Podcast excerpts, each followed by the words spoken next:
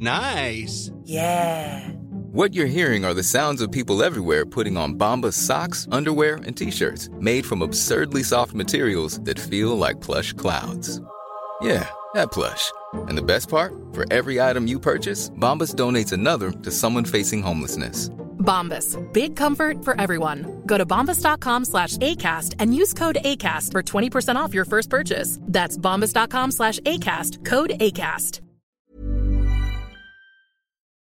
Heraldo Radio. El dedo en la llaga. Había una vez un mundo en el que nadie creía. Un país de historias inexplicables. Una nación con personajes asombrosos. Santo Tomás tenía razón. Hay que ver para creer. El México increíble, las verdades que duelen, la voz de los que callan, el dedo en la llaga. Infórmate, diviértete, enójate y vuelve a empezar. El Heraldo Radio presenta El Dedo en la Llaga con Adriana Delgado.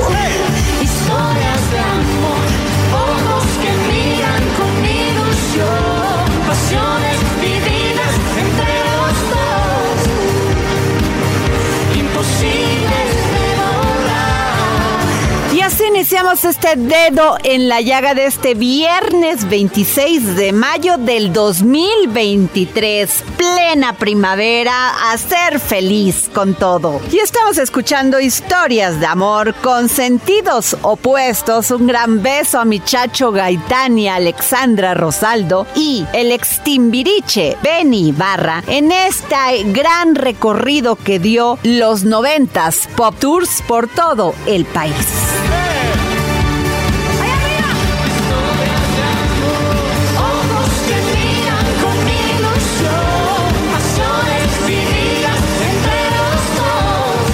Realicé una gran entrevista al gran director de cine, músico y artista plástico Sergio Arau sobre su nuevo álbum Tocada y Fuga, así como sus aspiraciones de formar este nuevo partido, el Nopalero, y su ambición por ser presidente de la República.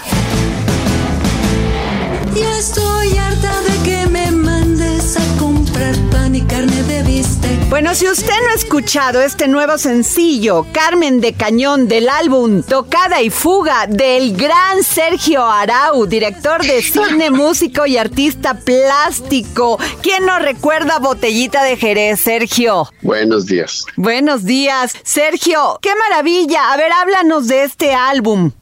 Pues mira, es, es, es que la mayoría de la gente no sabe, pero yo tengo 344 años Ajá. y hace 70 años me cambié el nombre porque mi nombre original es Laszlo de la Vega Morris Balam, Klaus Vitelli y Pavón. Ajá. Y era demasiado largo. Entonces, ahora me cambié a Sergio Arau y, y desde entonces empecé a trabajar desde hace muchísimo con Bach y con Beethoven y con Tchaikovsky, con todos ellos. Pero luego los abogados no se pusieron de acuerdo en los derechos de autor y entonces lanzaron su música sin mis letras ni mis arreglos. Entonces, lo que estoy presentando en este álbum es, es la- las versiones originales hechas- compuestas conmigo. Oye, lo que nos quieres decir es que Bach, Mozart medio plagiaron el tema, ¿no? Pues, pues no, mira, las, las compusimos juntos, pero luego, pues ya sabes, se agandallaron con los derechos de autor. Hijos de Dios. Oye, Sergio, me llama poderosamente la atención la letra de Carmen de Cañón porque dice, es un himno también al- a, la, a la lucha de las mujeres, ¿eh? Porque supuesto. dice, ya estoy harta de que me mandes a comprar pan y carne de bistec. Le pides fiado al carnicero y te me escapas a Huastepec. Nunca pagas. Nomás te escondes y a mí me mandas a negociar. ¿Dónde he escuchado yo eso, verdad? Nomás te aviso que el carnicero es bien coqueto y hay que pagar. Mira, esta, es que Carmen, cuando la conocí, pues es una mujer que se tomó la libertad de tomarse la libertad. Ajá. Y eso fue lo que me motivó a hacer, a hacer esta, esta letra, porque la, la versión de, de, de, de Bizet, que fue el Ajá. que estaba componiendo la ópera, eh, pues era más machista, digamos. Sí, dijiste, no hay que ponerle una musiquita más acorde a estos tiempos, ¿no? De lucha. De las Exacto. mujeres. Oye, Sí, sí, sí. y además dices que haces business desde el sofá. ¿Dónde he escuchado eso? si no me atiendes, me vas a perder. También las decisiones las tomas tú. Yo solo hago lo que hay que hacer. Tú te aprovechas de mi cariño, todo decides y san, se acabó. Basta. Pero en la casa nomás te digo, la que resuelve soy siempre yo. Exacto. ¿No? Es que hay que reconocer quién hace qué, ¿no? Pues sí, y esa es la historia de este país, mi querido Sergio. Las mujeres Y damos todo. muchos- y creo que de muchos más. Así es. Y qué maravilla que Yareli Arismendi, que no solamente es tu musa, sino también tu esposa, pues conjuntamente contigo hayan compuesto esta canción, porque en este momento, Sergio, necesitamos mucho el apoyo a las mujeres, visibilizar esta ideología autoimpuesta, esta forma de conducirse con las mujeres de México. Claro. No, mira, la verdad es que este es un movimiento, o sea, lo, lo de las mujeres es algo que yo lo identifiqué desde el 68. Y es una lucha a largo plazo, porque pues la herencia este patriarcal está medio fuerte. O sea, es muy fuerte, es de muchos años, muchos siglos. Y además las mujeres también estamos luchando por quitarnos esa forma de conducirnos, porque luego también nosotros asumimos posiciones o copiamos patrones. Exacto. Oye, Sergio, pero además de todo lo creativo, lo gran director de cine, músico y artista plástico y compositor, y además apoyo de las mujeres en este país, pues también quieres entrar a la política, quieres ser candidato a la presidencia de manera Sí. independiente. O sea, tú no vas con ningún partido de estos, ¿no? No, no, tengo, tengo, mira, eh, traigo el nopal en la frente y el nopal es, está en, en- en- en nuestra bandera, en nuestro escudo nacional. Así, y como no soy palero de nadie, son, es- estoy armando el, el partido nopalero. El nopalero. Y voy a hacer, sí, y me voy a volver a lanzar como candidato independiente. En, en las elecciones pasadas lo hice, este, al final, mm, la verdad es que lo pensé bien y me retiré un poquito antes, pero lo que me, mira, la cosa es que soy el, candidato más honesto, definitivamente, porque sí soy muy corrupto, pero lo digo. Bueno, por lo ¿Qué? menos lo admites, porque los demás se bañan en un manto, tienen un manto de pureza Es- y luego les encuentran cuentas bancarias este, en Andorra. Casas, autos, edificios. Exacto. Tú sí, neta lo Entonces, dices. no. sí, soy Yo corrupto, que- pero lo reparto. Exacto, yo, yo digo que mi, mi fuerza es la honestidad. O sea, es, es, eh, ahora, en este caso, mira, mientras no metan a la cárcel a los expresidentes que hacen lo que quieren, entonces ese es el, in- el incentivo para mí. Entonces, mientras no esté un expresidente en la, en la cárcel, pues yo, yo le voy a tirar a ser presidente para hacer lo que yo quiera. De eso se trata. Oye, Y honestamente, ajá. abiertamente. Oye, ¿y cuándo iniciarías ya campaña, mi querido Sergio? Porque ya se te adelantaron las corcholatas.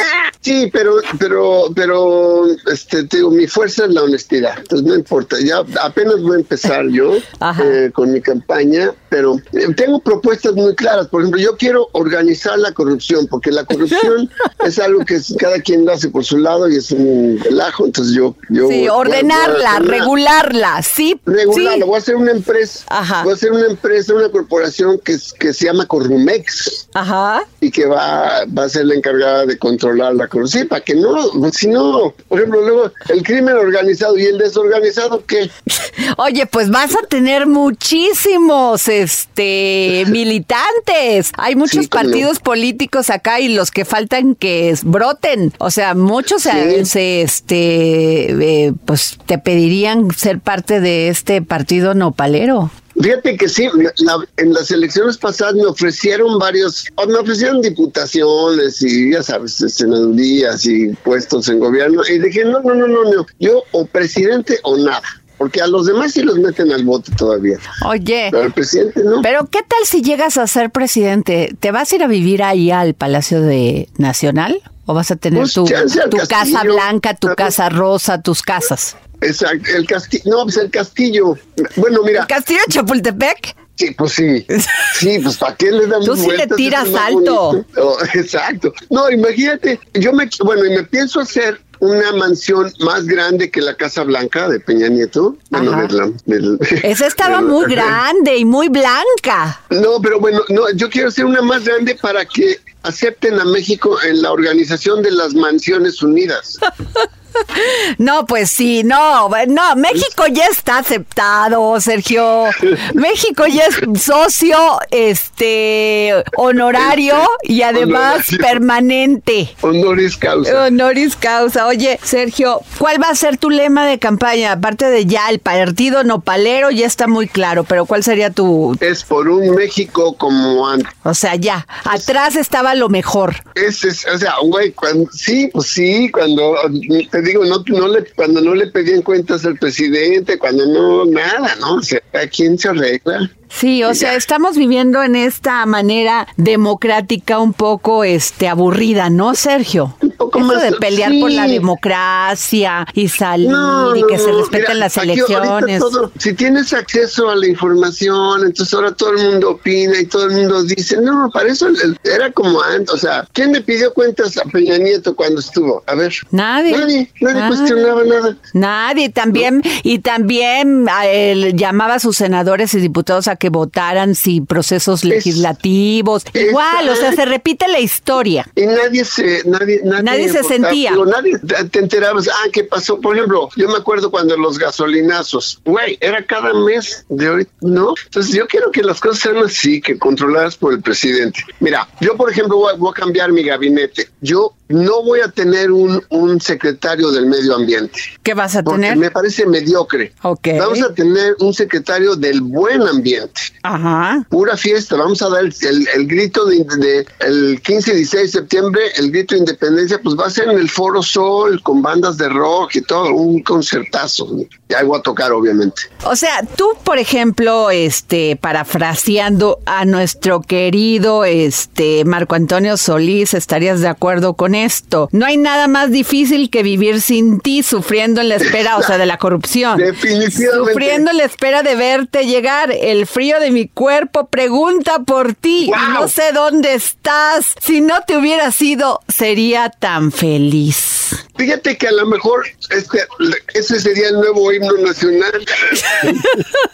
O sea, claro, claro. Y más, eh, o sea, el nuevo himno representativo, del partido El Nopalero y el candidato a la presidencia, Sergio Arau. Sí, es un buen plan, ¿no? Espero que estés a la altura de lo que este país espera. Ah, definitivamente, definitivamente. Oye, vas a Pues hacer claro. campaña casa por casa, así como ya ves que los partidos dicen hay que pues llenarse No, de sí. lodo, de tierra, sentir a la gente. Sí, yo, yo, yo sí soy de esos. O sea, ¿sí? ¿Vas a organizar tocadas? No. Tocadas en todas partes. Ah, bueno. no. Definitivamente. No, pues sí. Oye, Sí. Sergio Arau, no sabes qué placer es platicar contigo y además, bueno, aparte de este sencillo de tocada y fuga, pues tienes Carmen de Cañón, Pozole mío, sobre las olas del bar, sobre las olas del bar. bar, ¿sí? Sí. La cuarentona de Mozart, paraliza, la hago de los business. No, este sí es, o sea, es ya tu plan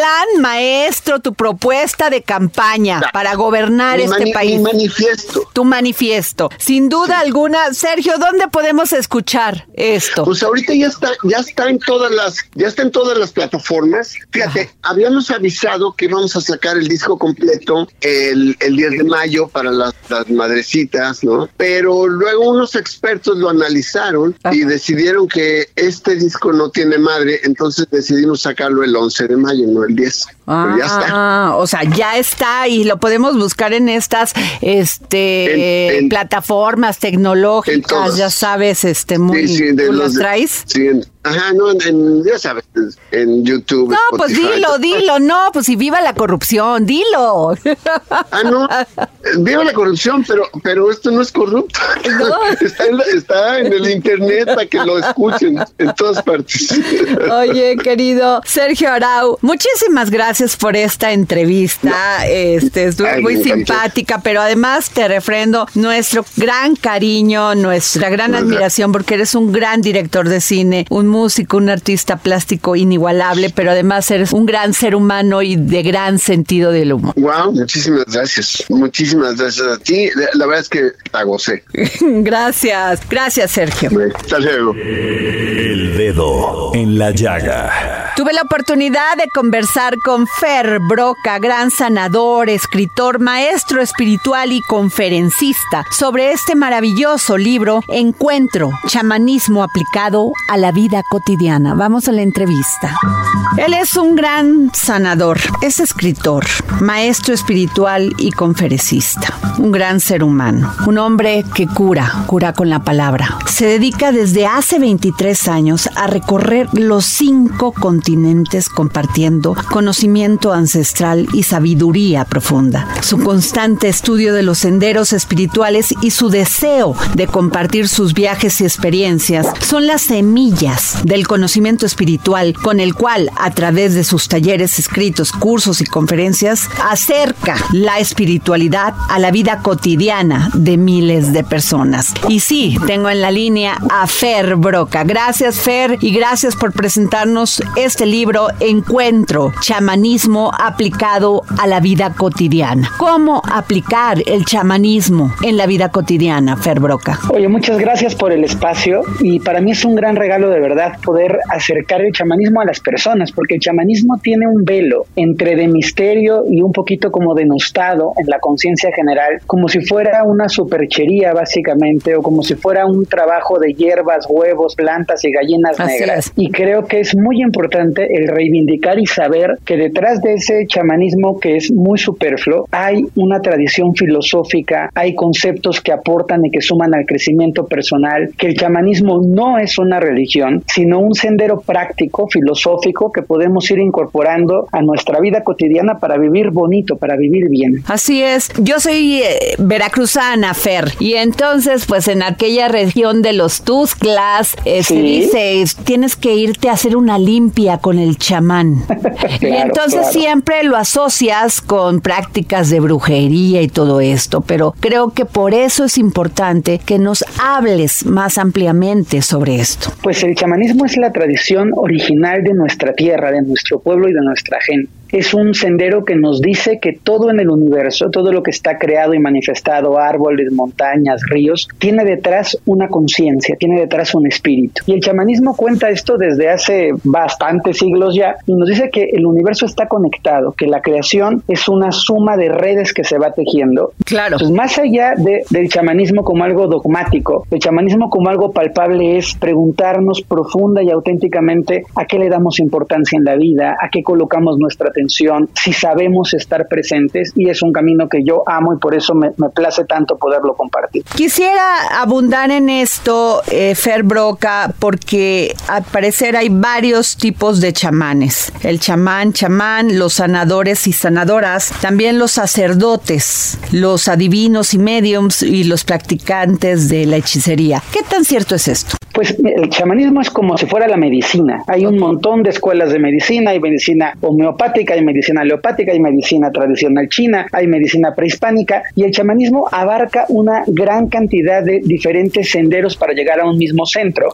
Es importante que la gente sepa que hay chamanes con, con un trabajo mucho más limitado, que son trabajos que se especializan en las limpias de las que tú hablas, que la gente tiene en la cabeza, que hay chamanes que se dedican a, a hacer lectura de los nacimientos de los niños, de cómo están las estrellas alineadas para poder darles un caminito. Hay otros chamanes que se especializan en áreas muy puntuales como los temascaleros o los graniceros que son diferentes vertientes del gran camino. Sin embargo, el chamanismo también tiene una parte sapcial, tiene una parte profunda que está muy conectada con la sabiduría, con la filosofía. Y ese es el chamanismo que a mí más me apasiona, es el chamanismo que yo he aprendido en diferentes estados de nuestro país. Y ese es el camino que a mí me, me- me atrapó porque es el chamanismo que podemos poner en la práctica, en poder aprender a entender a qué le ponemos atención, cómo trabajamos la conciencia. Ahora tú comentas algo muy importante, Fer Broca. Tenemos miedo buscar nuestro interior. Siempre vivimos en la superficialidad porque nos da miedo conocernos.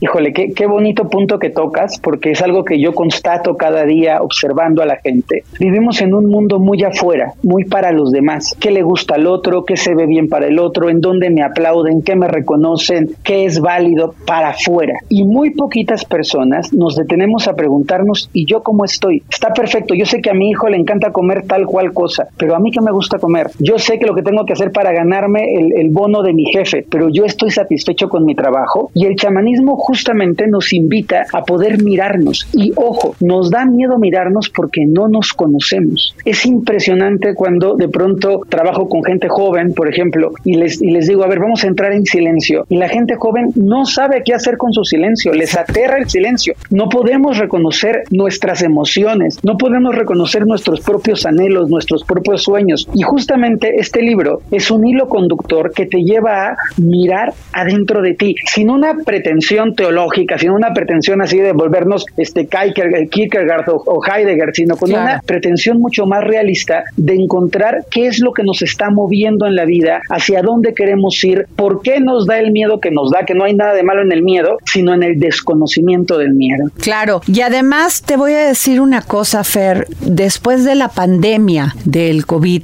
que pues nos aislamos, nos metimos a nuestra casa, al estar dentro de nuestras casas vimos que éramos extraños, que no teníamos ningún vínculo, incluso con nuestros familiares más cercanos, y lo peor, Fer, que no le pusimos atención a tantas cosas que nos rodeaban. Es, es totalmente cierto. De hecho, el libro, en parte, fue inspirado, pues, aunque está, está des- descrito desde antes de la pandemia al principio, pero fue inspirado porque la pandemia fue una crisis, una crisis que nos sacudió en muchos entornos, pero también en la parte interior, como bien apuntas tú. Y de pronto es descubrir y decir qué casa tan fea tengo, porque no le había puesto atención a mi casa. No me he dado cuenta que el sillón está desvencijado porque no le había puesto atención al sillón. Pero eso es lo menos importante. O nunca, Tengo nunca agarré este libro. Qué mal me llevo con mi fue hermano. ventana. Ajá. Total, total. Y, y te decía, o sea, lo importante es, no es el sillón, es que está desvencijada mi relación de pareja. Así es. Es que eh, tengo rancia mi comunicación con mi hijo. Es que no tengo idea de qué está pasando con mi, con mi muchacho que está creciendo y que yo ya no sé qué le interesa. Y la pandemia fue un camino que nos llevó a tener que estar adentro, a tener que compartir, a tener que platicar, a tener que escuchar, a tener que estar en un, en un estado de atención frente a las personas más cercanas que, ojo, eh, no es que no las amemos, pero es que amamos un recuerdo o una idea y a veces no nos damos cuenta que esa idea o ese recuerdo ya no es la persona con la que estamos viviendo. Así es,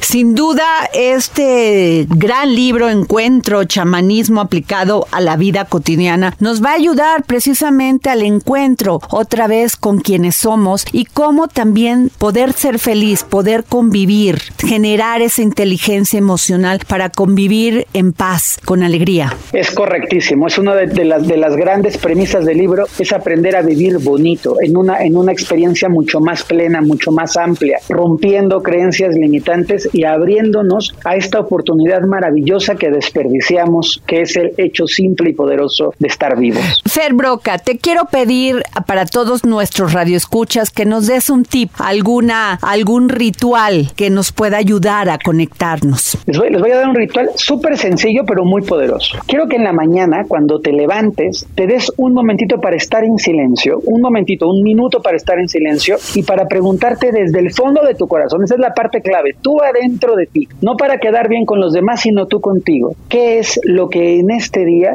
te va a hacer feliz? Y si en este día te va a hacer feliz tomarte un cafecito, ir a una cita, pasar un ratito con tus hijos, este, asomarte por el jardín, hazlo, porque es responsabilidad de todos cada día comprometernos con nuestro bienestar, con nuestra armonía armonía y con nuestro crecimiento personal. Muchísimas gracias, Fer Broca. Gracias, gracias por darnos esta entrevista para los micrófonos del dedo en la llaga. Te agradezco muchísimo el espacio. Mucha luz y bendiciones. Gracias. El dedo en la llaga.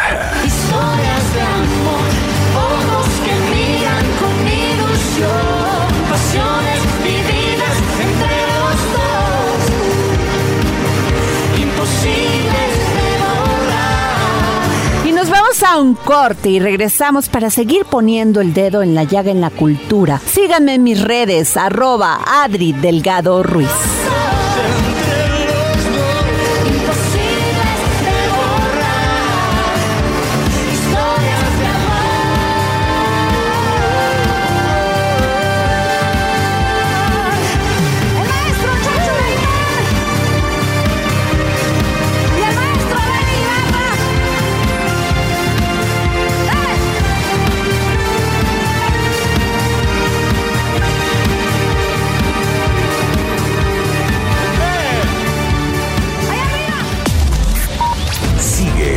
Adriana Delgado en su cuenta de Twitter. Arroba Adri Delgado Ruiz. Además, te invitamos a enviar tus opiniones y comentarios en texto o por mensaje de audio a través de WhatsApp al 55 2544 3334. Y si quieres escuchar El Dedo en la Llaga de El Heraldo Radio, en cualquier momento y donde quiera que te encuentres, descarga el podcast disponible en Spotify y iTunes.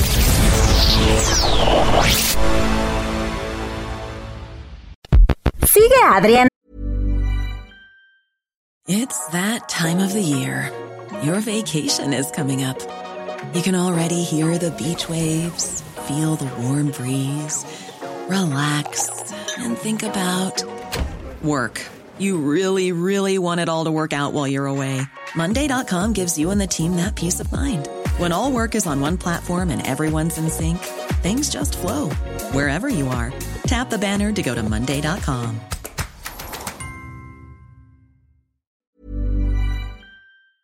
Delgado en su cuenta de Twitter en arroba Adri Delgado Ruiz. Y envíanos tus comentarios vía WhatsApp al 55 25 44 33 34 o 55 25 02 21 04. Adriana Delgado entrevista en exclusiva al alcalde de Coajimalpa, Adrián Rubalcaba Suárez. Su visión es la de un país en progreso, un país en evolución, un país que la tecnología pues ya nos ganó al mundo. ¿Eso es como visualizas México? Claro, yo veo un México tecnológico, veo un México joven, con muchas ganas de crecer. Somos potencia en América Latina. A veces nos comparamos con los Estados Unidos, pero perdemos la dimensión de lo que representa nuestro país. Nuestro país representa un espacio de turismo extraordinario, grandes inversionistas, grandes empresarios, gente con una calidad además moral de poder exigir el día de mañana a otros países que volteen a ver a nuestro país. Los mexicanos somos trabajadores, los mexicanos tenemos esta cualidad de honestidad. No sé en qué momento hemos permitido que se perciba lo contrario. Lo más triste es que en México somos los mismos mexicanos los que promovemos nuestra desgracia. Hay que cambiar ese chip. Yo veo un México progresista, un México honesto y por, su- por- por supuesto un México sumamente competitivo. Jueves, 10.30 de la noche. El dedo en la llaga. Heraldo Televisión. Y regresamos aquí al dedo en la llaga. Yo soy su amiga Adriana Delgado y me pueden seguir en mis redes arroba Adri Delgado Ruiz. Tuve la oportunidad de conversar con la senadora Olga Sánchez Cordero porque si alguien conoce de la vida y obra de Sor Juana Inés de la Cruz es sin duda la senadora Sánchez Cordero. Hablar de Juana Inés de Asbaje Ramírez de Santillana, más conocida como Sor Juana Inés de la Cruz, es hablar de la escritora, la erudita y la pionera de la reivindicación de la mujer. Sin duda alguna es una de las figuras más importantes del siglo XVII y lo más asombroso es cuando más le prohibían, más le trataban de poner diques, más le trataban de poner muros, ella, con su inteligencia y con su gran talento, nos abrió los ojos a las mujeres. Y tengo en la línea a la senadora Olga Sánchez Cordero, que es una de las personas en este país y en el mundo que conoce más de la obra de Sor Juana Inés de la Cruz. ¿Cómo está, senadora? Muy buenas tardes. Adriana, muchísimas gracias por esta oportunidad. Mira, efectivamente siempre me ha acompañado Sor Juana Inés de la Cruz en todo mi trayecto profesional. Yo soy una admiradora de Juana Inés porque Juana Inés está llena de misterio. Es una mente brillante que siempre se, siempre se debatió entre la razón y la pasión y tenía un mundo dividido, un alma dividida, diría yo, entre dos. La decadencia de España, pero el nacimiento de México. Ahí estaba Sor Juana Inés. Imagínate qué maravilla. Y Sor Juana Inés de la Cruz, como tú dices, es se revive cada momento, cada instante a través de los diversos intérpretes de su obra. ¿Quién es yo que soy una lectora asidua de su obra y que soy un intérprete de su obra? Sí, volvemos a revolucionar y revivir la obra de Sor Juana en las diversas interpretaciones generacionales. La obra más completa que yo conozco sobre Sor Juana Inés de la Cruz es la obra de Octavio Paz. Octavio Paz se dedicó a estudiar a Sor Juana Inés de la Cruz y dijo lo siguiente, entre otras muchas cosas, porque te acuerdas que yo tengo un cuadro en donde Sí, dice que la ha acompañado siempre. el enigma, el enigma 18. Ajá. Y es que dice Octavio Paz que el enigma es la misma Sor Juana Inés. Es la monja mexicana que tiene muchos enigmas. Por ejemplo, ¿cuál es el lugar y la significación de su obra? ¿Por qué renunció a la pasión de su vida que eran las letras y el saber? Así es. ¿Fue una renuncia por eh, resultado de una conversión o fue una abdicación o fue una orden de su confesor? Fíjate que en algún momento creo yo, mi querida Diana, que te platiqué que muchos que han estudiado literatura han equiparado a Sor Juana Inés con la obra de Miguel de Cervantes Saavedra a esa estatura. Sí, Y hay quienes dicen que su talento, su poema, sus escritos son superiores a Miguel de Cervantes Saavedra. ¿Qué opinas? A mí me parece impresionante y sobre todo este soneto a la rosa, que además, independientemente de toda la poesía que conocemos, pues las conocemos porque en la, en la escuela, fíjese qué tristeza, senadora, en la escuela cuando estamos jovencitos, niños, no nos enseñan en la magnitud la obra de Sor Juana Inés de la Cruz y creo que eso debería de cambiar, sobre Fíjate todo a las niñas. Fíjate que sí, porque ella rompió el paradigma de la igualdad de género. Ella misma se consideraba igualitaria con los hombres. De hecho, hay pasajes en la vida de ella en donde los grandes sabios del virreinato la cuestionaron de mil temas. A todos respondió con puntualidad. Es que además la defensa y la lucha por la reivindicación de sus derechos, fíjese nada más el derecho a poder conocer, informarse y poderlo decir. Qué tristeza que las mujeres hayamos pasado por tanto para poder tener el derecho humano de la libertad de expresión. y de y de que no nos dijeran como a mí me decían cuando era yo pequeña calladita te ves más bonita Así es, no calladita. opines Así es, porque no sabes de lo que hablas. exactamente porque no tienes el derecho a opinar ¿Qué opinión le merece además esta gran obra de redondillas, hombres necios que acusáis a la mujer sin razón, sin saber que sois la ocasión de, lo mismo, que, culpáis? Sí, es una maravilla, es una maravilla de poesía, porque precisamente ahí dice ella, ustedes son los que acusan a una mujer de lo que ustedes provocaron. Soy eh, fan de Sor Juana desde que yo era muy pequeña, bueno, ya una adolescente. Precisamente mi querido subsecretario Sor Robledo me preguntó, eh, ¿quién es para usted el personaje histórico más relevante? Y le dije, para mí, la mujer más relevante en mi historia personal es Sor Juana Inés de la Cruz. La ayudó a tomar decisiones, conocer más de Sor Juana Inés de la Cruz, a sentir emoción por esta lucha que usted ha dado por sacar de la esquina a las mujeres.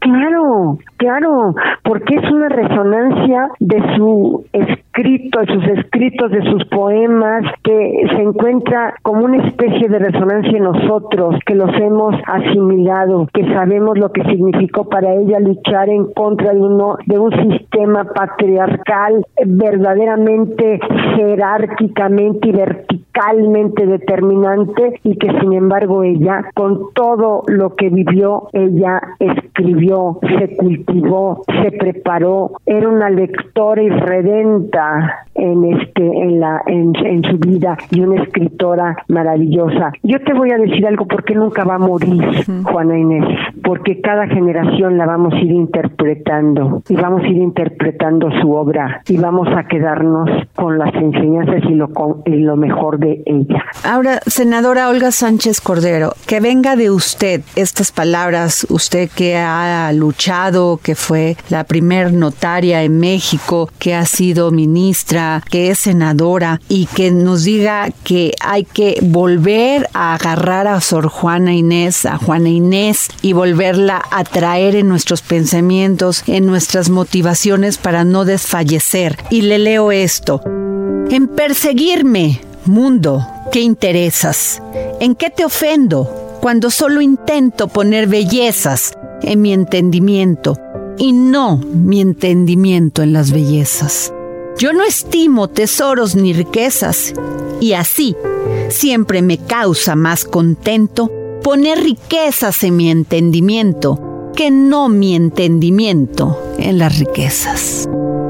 Qué maravilla, qué maravilla. Fíjate, es que ella en su vida, ni la vida religiosa porque tuvo que irse al convento, pero tampoco ni la matrimonial porque le propusieron matrimonio antes de que entrara al convento, ni las ceremonias palaciegas en donde ella también se desarrolló, ofrecían a Juana Inés ninguna satisfacción emocional o sentimental. ¿Por qué? Porque ella era Sor Juana Inés, porque ella no le interesaba lo palaciego, no le interesaba el matrimonio, no le interesaba ni siquiera la vida religiosa. Ella lo que quería era escribir, ella lo que quería es recluirse en el convento para poder leer, para cultivarse, para conocer y para escribir. Ella sabe mucha astronomía, por ejemplo.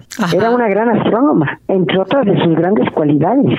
Imagínate. Eh, Fíjese que esa, esa parte no la conocía, de que era una gran astrónoma. Y esta, senadora, a una rosa, rosa divina que en gentil cultura eres como una fragante sutileza, magisterio púrpuro en la belleza, enseñanza nevada a la hermosura.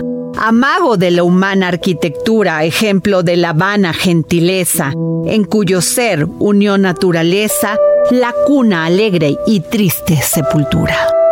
No, bueno, esos son poemas que me estás recitando que son como, como maravillas y a, mis oídos son eh, emociones enormes. Senadora, sé que usted es una fiel lectora de toda la obra de Sor Juana Inés de la Cruz y la verdad lo quise traer aquí al programa del dedo en la llaga porque cuántas jóvenes escuchándola a usted y entendiendo quién es usted y toda su trayectoria, no solamente jurídica sino política, puedan acercarse a esta gran obra. Muchas gracias, mi querida Adriana. Y yo recomendaría a tu auditorio y a las jóvenes que la mejor obra que entiende y, y- y analiza la historia de Juana Inés de la Cruz es Octavio Paz, nuestro premio Nobel de Literatura. Él es el que tiene realmente el libro más interesante sobre los estudios de Sor Juana Inés. Muchas gracias, senadora Olga Sánchez Cordero. Muchas gracias a ti, Adriana, y gracias por esta oportunidad. Gracias. El dedo en la llaga. llaga. Y desde Argentina y en exclusiva para el dedo en la llaga, el gran escritor y filósofo Hernán Melana que hoy nos habla sobre el juicio del Minotauro. Filosofía, psicología, historias con Hernán Melana. Hola Adriana y oyentes del dedo en la llaga. Hoy vamos a hablar del juicio del Minotauro. Y para eso vamos a tener que remontarnos un poco a aquel mito por todos nosotros conocido. Aquel mito en donde un rey llamado Minos y su esposa Pasifae no dan el obsequio requerido y adecuado al dios del mar, Poseidón, y este en su cólera hace que la reina tenga un hijo con cabeza de toro, es decir, una figura antropomorfa, cuerpo de hombre, cabeza de toro. Y hasta aquí ya tenemos una parte importante de esta historia, porque el simbolismo es muy característico. Estos dos reyes no pueden tener la adecuada vinculación espiritual. Por lo tanto, su hijo tendrá cuerpo humano y su cabeza animalizada representará la vida anímica en el pensar. Es decir, que su juicio, que su pensamiento, que sus acciones estarán animalizadas a través de las pasiones, a través de los impulsos animales, de los instintos, no de lo humano. Y además, con sus cuernos estará expuesto a las influencias externas. Luego la historia continúa porque este minotauro necesita para alimentarse jóvenes, doncellas y donceles, es decir, vírgenes. Solo puede alimentarse de lo más puro, entendiendo la virginidad como aquello que todavía no ha caído en el mundo de las pasiones. Este ser, con su vida anímica en la cabeza, necesita comerlos. Pero aparecerá un héroe llamado Teseo, que ayudado por la hermana del Minotauro que le dará un hilo de oro, lo vencerá. Este Minotauro está encerrado en un laberinto. Teseo entra al laberinto y lo mata, clavándole en la cabeza la espada, que es el símbolo del show humano.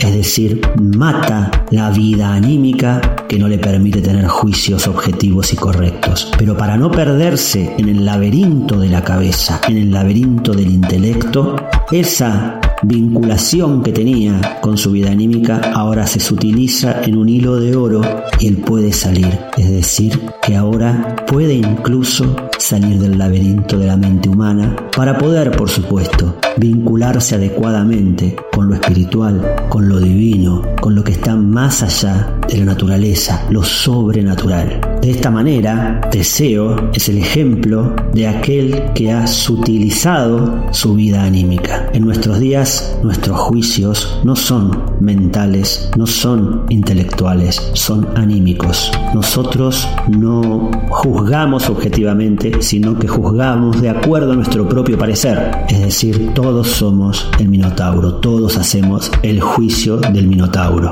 Rudolf Steiner dice que si uno mira una rosa y esa rosa le parece bella y otra persona mira la misma rosa y no tiene el mismo sentimiento, nada dice eso de la rosa, sino de la relación anímica que tiene uno con la rosa.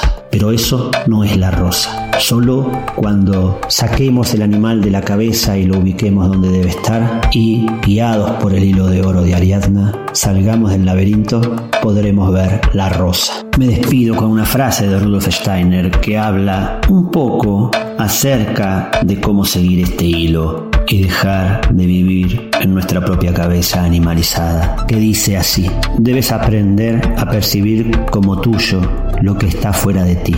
Mirar solo dentro de uno mismo conduce a un endurecimiento de uno mismo, a un mayor egoísmo.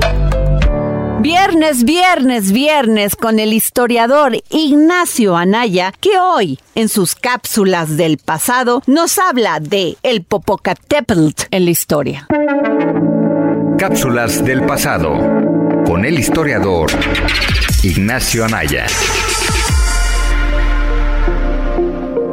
Hola Adriana, hola amigas y amigos del dedo en la llaga y esta es mi cápsula del pasado. ¿Alguna vez se han preguntado sobre la historia del volcán Popocatépetl que se alza con el horizonte de los estados de Puebla, México y Morelos? Bueno, ahora han pasado ya algunos días de bastante actividad volcánica, lo que provocó que el semáforo de alerta volcánica entrase en amarillo fase 3, cosa que no se veía desde el 2019 y que ha ocurrido en cuatro ocasiones a partir de 1994, periodo que comprende la actividad volcánica actual. Por ello, en este episodio nos adentraremos un poco sobre su pasado. Comencemos. El Popocatépetl es uno de los gigantes del cinturón volcánico mexicano. Tiene una historia geológica compleja. En la antigüedad hubo dos estructuras volcánicas, Nexpayantla y el Fraile, que fueron moldeadas y luego destruidas por poderosas erupciones, la más antigua de las cuales ocurrió hace unos impresionantes 200.000 años. Con el paso del tiempo, nuevas erupciones crearon el cono actual que conocemos y tememos. Alrededor del año 800 después de Cristo, el volcán registró su última erupción de gran envergadura, dejando un sello indeleble en la tierra y en la memoria de los pueblos que habitaban esa región.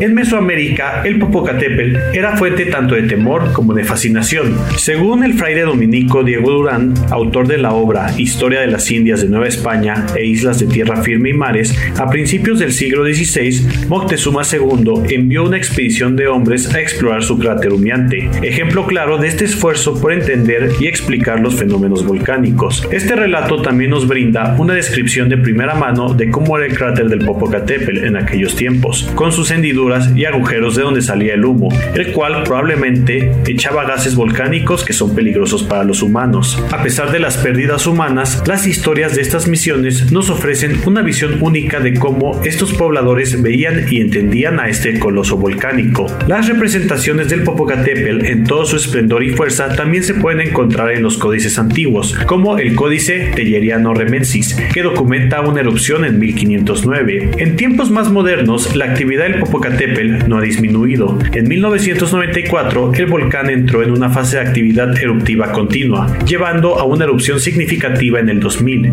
Afortunadamente, hasta la fecha, no ha hecho daños graves y esperemos que siga así. En caso de una posible erupción grande, hay suficiente tiempo para evacuar los poblados más cercanos. Por ello, hoy en día contamos con instituciones para monitorear constantemente su actividad y proteger a la población. Así, el Popocatépetl sigue siendo no solo un testamento de la fuerza de la naturaleza, sino también un recordatorio de la rica historia y cultura de nuestro país. Un ejemplo de ello es la famosa leyenda que habla sobre una historia de amor entre él y la mujer dormida, el volcán Iztaccíhuatl.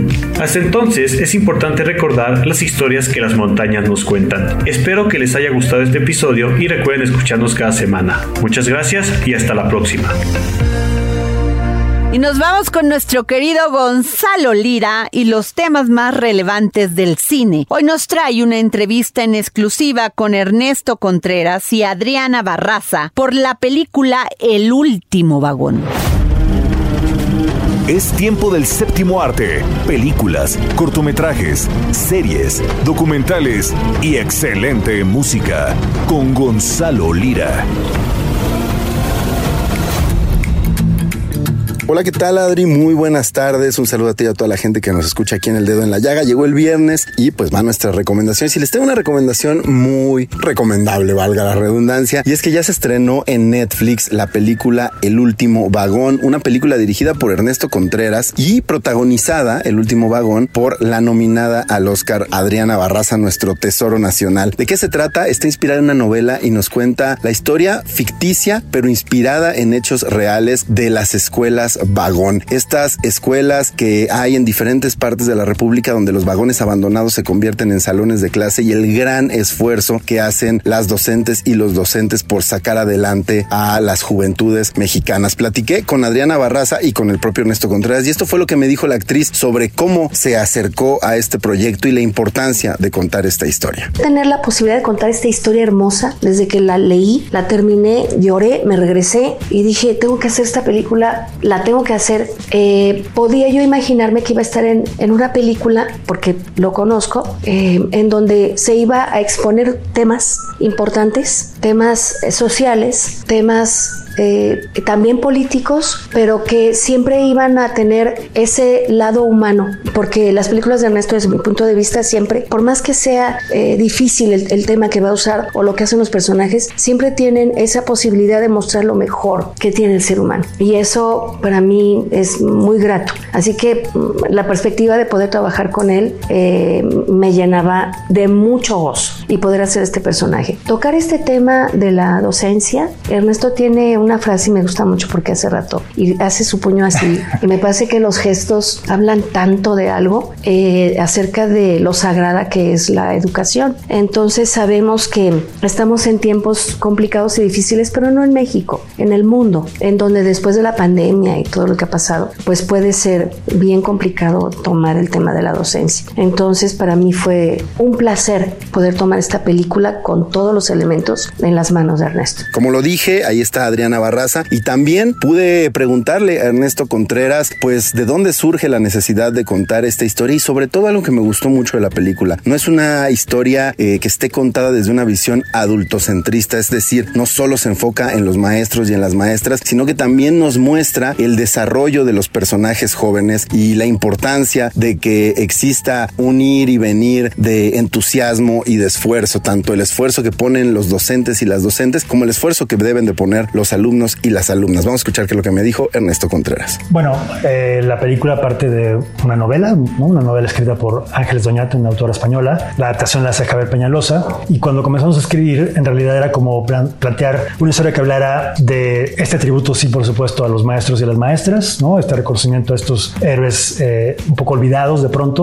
pero también una película que hablara de eh, amistad, solidaridad, de inspiración, de cómo los encuentros nos pueden cambiar de pronto la vida ¿no? y la visión que tenemos del mundo. Así que necesitábamos ese equilibrio justamente entre, por un lado, Ical y sus amigos, ¿no? y cómo se da este sentido de, de pertenencia por fin, ¿no? de sentirse parte de un lugar, parte de un grupo. Y por otro lado, bueno, pues por supuesto, cómo esta mujer y su vocación eh, logran inspirar y abrir los ojos a Ical para que vea que tiene otras posibilidades en el futuro. Ahí lo tienes, Adri, una gran película para que tengan, espero, un gran fin de semana. El último vagón de Ernesto Contreras con Adriana Barraza, Memo Villegas y un gran elenco ya está en la plataforma de Netflix. Ya lo saben, si quieren más recomendaciones, me pueden buscar en todas mis redes como arroba gonis, G-O-N-Y-Z. Yo me despido, que tengan excelente fin de semana. Bye.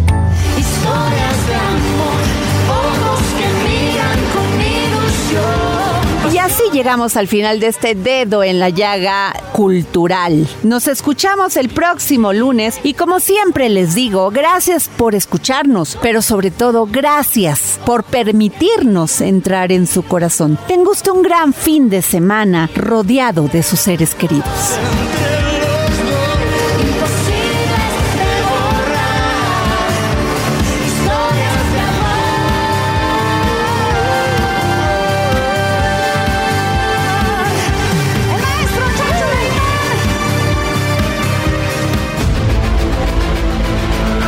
Heraldo Radio presentó El Dedo en la Llaga con Adriana Delgado.